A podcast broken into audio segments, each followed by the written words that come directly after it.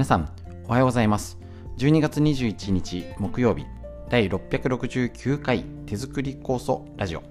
本日も笑顔でよろしくお願いします。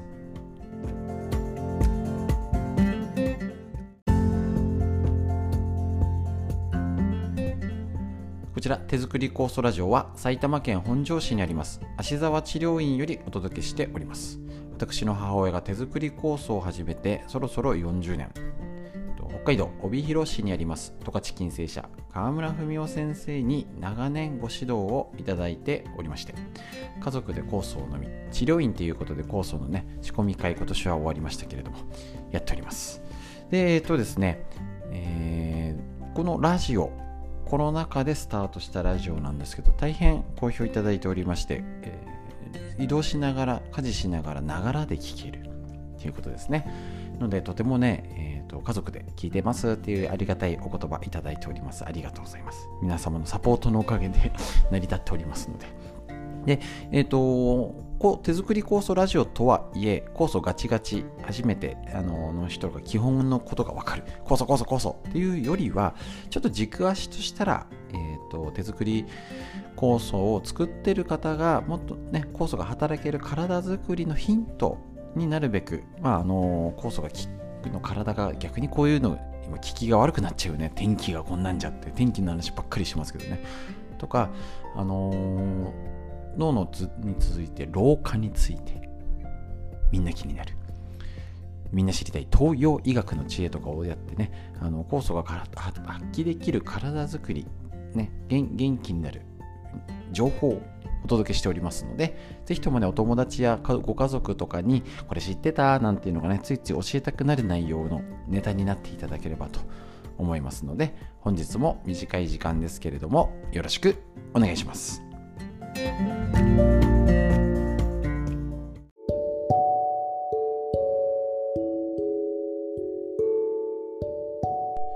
それではフリーのお話からやっていきましょう。えっと、やっぱ天気がね、結構週末にかけて、えっと、日本海側で雪予報となっております。ですね。えっと、こちら気温もね、えっと、本庄市の方もマイナスになると。最高気温も8度9度。冷蔵庫並みの、えーと、最高気温になるということでねちょっと寒さ対策大丈夫でしょうか。ねあの雪は日本ね皆さんお住まいの地域また変わるかもしれませんしえっ、ー、と備えですね。ガソリン入れといたりとか灯油の方とかねあのー、必要なものねこういうタイミングでしておいたりとかですね。もう手に暖房も使ったり最近言ってますけどそのホームセンターとか行ってねあの防寒対策みたいな窓とかねお家の中でできることやっていきましょう。で、えーと、昨日ちょうど、えーと、乾燥についてお話しして要はあの今体をまあ、気をつけたりとか食事気をつけて運動しててねっていう他で今影響ありそうなことをなんか感想が言ったからなんか次違うの話そうかなと思いましてちょっとね治療でお客さんとも話が出た化学物質過敏症。ご存知でしょうか？こちらちょっとホームページからの調べると、あ、あのー、調べると何でも出てきますので、確認すると、えっと、ごく少量の物質だったり、過敏に反応しちゃって、化学物質に頭痛感覚異常呼吸困難倦怠感疲労感などのいろんな症状が出るよってことなんですね。であの治療法が確立されてない。これが厄介なんですよね。なので、えーと、例えば家の中だと柔軟剤。今最近結構臭いですよね。まあちょっと一通り言おうかな。こう柔軟剤香水タバコ洗剤、漂白剤、芳香剤、えー、食品、添加物、農薬、カビ、ダニ、エアコンとかね、チリ、防虫剤、建材、壁紙とかね、接着剤、フルマリンとか塗料とか、そういうの、カーテンとかですね、そういうのに反応しちゃう。実際にうちに来てる方でもそういう症状の方がいまして、家の外だとディーゼルの粉塵とか排気ガス、大気部、汚染物質、農薬殺虫剤とか除草剤。えーと、シロアリ駆除剤花粉動物の毛とかもねあるってことなんですよね。この辺がねちょっとね例えば柔軟剤とか洗剤系。ね今あの何ですかコマーシャルでももう香りビーズとかなんかなんかいろいろね商品名出すとあれですけどなんか匂いが匂いが匂いがみたいな。あれなんでかっていうと急に変わったの変わりましたよね。要はあの野球部サッカー部とか部活とかね汚い汚れを落とすのにもう言っちゃえばもう漂白きれい洗浄力はもうみんな似たり寄ったりどこもいいじゃんってことになって次何に目をつけたかっていうとあの汚れが落ちたっていうのをママは何を目安にしてるかっていうと白くなったからで洗剤選ばないですよね。もう大体白くつか洗剤洗えるしじゃなくてあの生乾きの匂いとかっていうふうに要はあの匂いで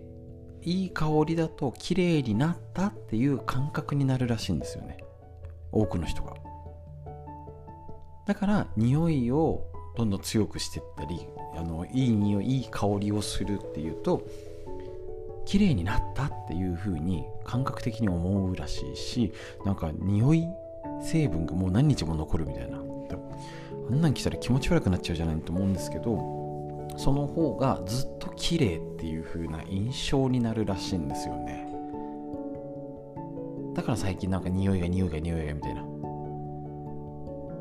香りがみたいになってるのはそういうことです。ですね。なのでえっ、ー、と余計きつかったりねするしあのー、例えば除草剤とかだったらなんか根こそぎとかって売ってるんですけどホームセンターに。1回巻くと1年持つってどんだけ強いんだよっていう。この身の回りに化学物質が本当にありふれて洗剤だってなん普通昔なら石鹸とか、ね、23種類しかなかったのは何を顔を洗うせね顔を洗う用頭用体用ハンドソープ、ね、何用なんか壁紙用これ用食器用何用あれ用これ用もう洗剤だけでどんだけ種類があるんだと。いうことですね。そういう方が頭痛めまい目がチカチカ呼吸困難吐き気になっちゃうんですよね。そうなんですよね。だからこれを、えーと、症状があるっていうのをまず知るべきですし多分化学物質過敏症あのこだって気づくまでが時間かかるらしいんですよね。で今日言いたいのはもちろんこれも大事なんですけどもっと手前の人何にももうありふれてるわけなんで例えば洗剤を変えてから頭痛がするとかだるさが出るとか車の中の芳香剤入れてからなんか喉がねとかってあるかもしれない。ただそれは大した症状ではなくなんか疲れちゃってねなんかだるいねちょっと咳が止まんなくてみたいな。っていうのにそういう原因ってあるんじゃない？要はバケツ理論とか言いますよねアレルギーとかね。ある程度の一定数ライン超えたら結構出始めるみたいな。ねそういうのもある人もいると思いますのでちょっとそういう目で生活を見渡してみる感想と一緒ですね。あので明らかに分かればいいんですけど分かんない場合もあるしちょっとそういうのであの逆に今ね洗剤とかもそういう肌肌に優しいとかそういう反応出ないやつっていうのも売ってますのでちょっとそういう目で見て生活を見渡してみるとちょっとね意外と症状が落ち着いたりとかなんかだるさがあったのがだるいかもっていうのが減らせれば少しはね体が楽になると思います。こういう知識もねたまには整理してやってみるといいと思います。フリーの話以上です。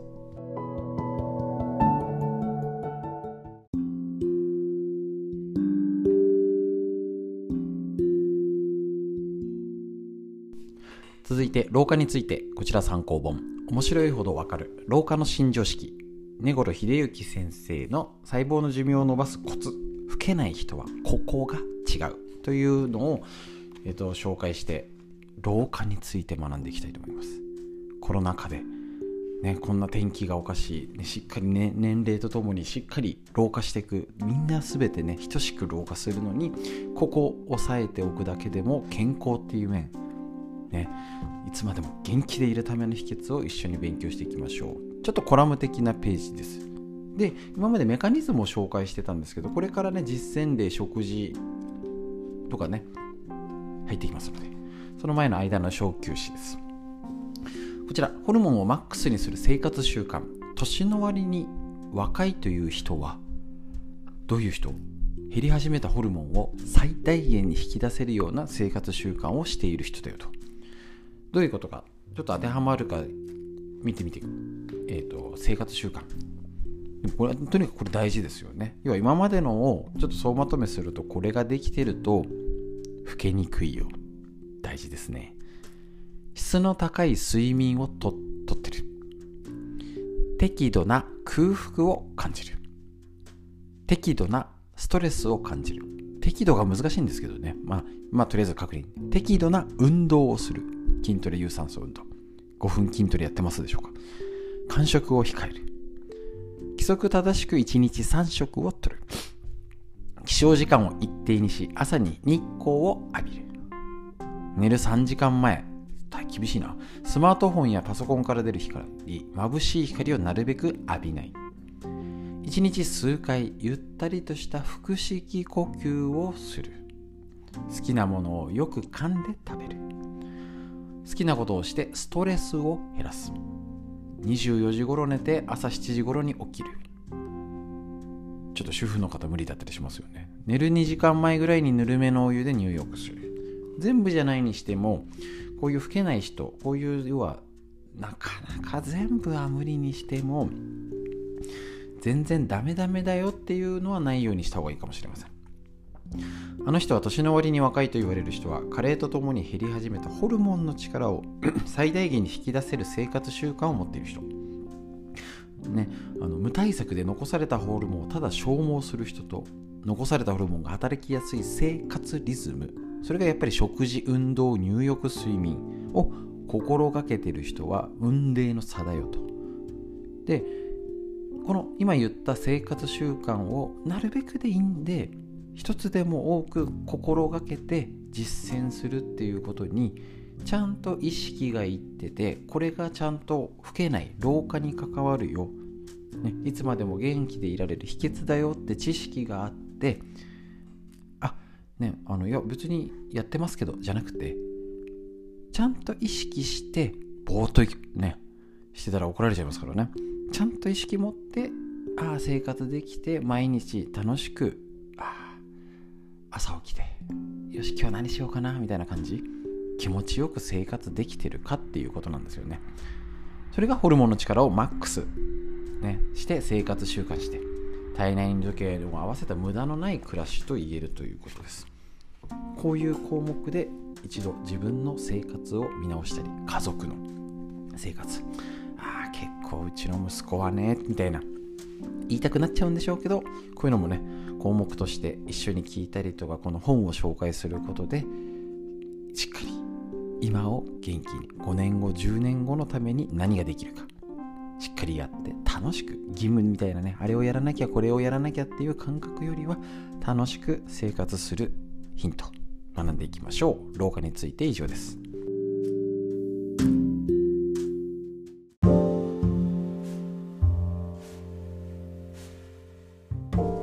続いてこちら、みんな知りたい東洋医学の知恵。緑薬品漢方堂の毎日漢方。体と心をいたわる365のコツ、桜井大輔先生の夏目社よりお届けして、えっとこちらお届けしております。はい、えっ、と、12月21日のページですね。えっ、と、こちらちょっとですね、えっ、と、出産、今ね、あの妊活とかってありますけれどもですね、これちょっと、えっ、と、男性の方のポイントになります。えっ、と、こちら性欲がある、精子が元気とは限らない、限らないということで、今、結構妊活のでも男性の問題っていうのが結構取り沙汰されてて、ね、あると言われてるんですけれどもその東洋医学的な知見からのお話。よく勘違いされるのは性欲があれば精子に問題がないという考えがあるってことなんですね。性欲と精子の状態は必ずしも一致しません。性欲があるからといって精子が元気かというとそうでもないと。でまた、えーと、射精することができてもその中に精子が1匹もいない無精子症っていうのもあるらしいんですね。これが増え増えてるんでしたっけ？でまたあの元気がないとかっていうのもああ書いてある、えーと、いたとしても数が少ない元気がないあの奇形が多いみたいな。ことで妊娠に至らないケースっていうのがあってこの本は何年前今まあえっと5年ぐらい経って多分5年間の間でもこの辺の病院の捉え方とか受診男性が一緒に行ったりとかね、あのなかなか子供ができないなんていううちもありますので、ね、こういうところを勉強したりとか知識っていうのがねなかなか家族でみんなでってちょっとデリケートなことになりますのであるんですけどちょっとあのこういう話が出たついでに、えーと、体験談でうちあのちょっと前今年の最初だっけな。同級生で4人でちょっと,、えーと、ある用があったんで集まってじゃあちょっと飲んでいくかって言ってあったんですけど俺以外3人のうちえっ、ー、と2人は妊活中だったんですよねで男性にもっていうのでなんかサプリメント飲んで運動してとかって言ってたっけな1人は。でもう1人は1人目は生まれたんだけど結構2人目ができないって意外といるんですよね。でえー、っと1人目ができるとなかなか病院でとかあの妊活でっていう風にならないんですよね。まあ、できたし1人目はっていう。らしくて。でなかなかできないねって言ってるうちに年年も離れちゃったりあの年齢もいっちゃうとまあいいかみたいになって兄弟欲しかったんだけどねとは言ってたんですけどそれ今年の話ですからね私あの43になる年で。でそういう状態なんですよね。だからやっぱりなかなか結婚しても恵まれない方とかまた女性の方がねどうしても年齢的にもありますし体力もねちょうどあれ昨日が治療中に患者さんともお話ししたんですけどおばねあの初孫ちゃんが初孫だっけな、うん、孫お孫ちゃんが生まれてまああのー、産後で大変なんで前ちょっと娘さんが帰ってきた時に治療に来られてもう体から頭からみんなむくんじゃってて産後のが残ってるんでねこれむくんでたでしょうみたいなっていう状態産後の時もむくんでてまだむくみが残ってる状態。っていうと結構ねその方は30歳ぐらいだったからまだいいんですけどやっぱり年齢がいくとおばあちゃんも年齢重ねるので大変本人も大変ですよね。寝ずの、ね、夜中も起きてとか体力勝負ですからね。やっぱりそういうところが時代とともに違ってきたりとかねなかなかね昔と違ってあの言えなかったりとか家族でも言えないこともあったりとかねまだできないのなんて今時言えないですからねあのデリケートな話ですけれどもやっぱりあの食事だったり体が元気免疫力っていうのが何でも大事になってくるし逆に今の若い世代だとなかなかっていう環境もパソコンでね運動不足であります。なるべくこの東洋医学いろんなことで使えたらいいなと思います。東洋医学の知恵以上です。